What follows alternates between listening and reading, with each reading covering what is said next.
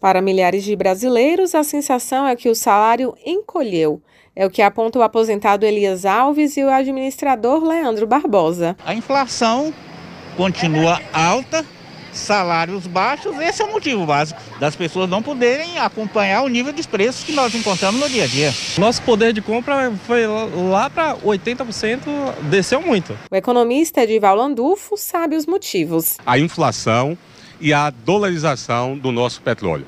Porque o petróleo sai daqui para ser refinado e quando volta, ele tem a especulação do mercado internacional. Uma pesquisa realizada pelo IBGE revelou que o brasileiro nunca teve tanta perda na capacidade de compra. A renda média atingiu uma marca mínima nunca antes registrada pelo Instituto.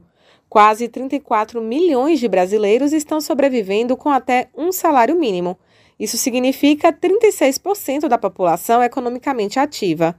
Segundo a coordenadora do IBGE, Mariana Viveiros, para essas pessoas a perda da capacidade de compra é ainda mais devastadora. A gente vê desde segunda metade de 2020, mas com muita força no ano passado e neste ano, uma inflação alta, acelerada, espalhada e que acaba também contribuindo para você ter uma baixa nesse rendimento de trabalho. Para Mariana Viveiros, o público afetado tem uma característica.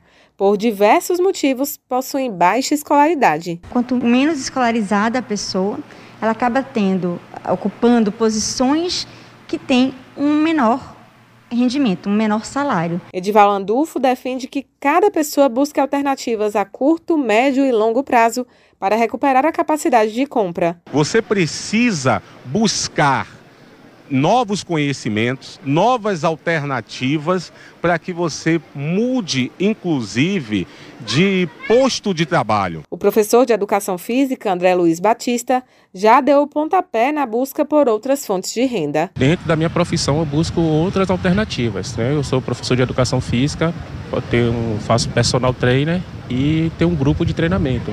Não fico só agregado à academia, ao trabalho da academia. Raíssa Novaes para Educadora FM.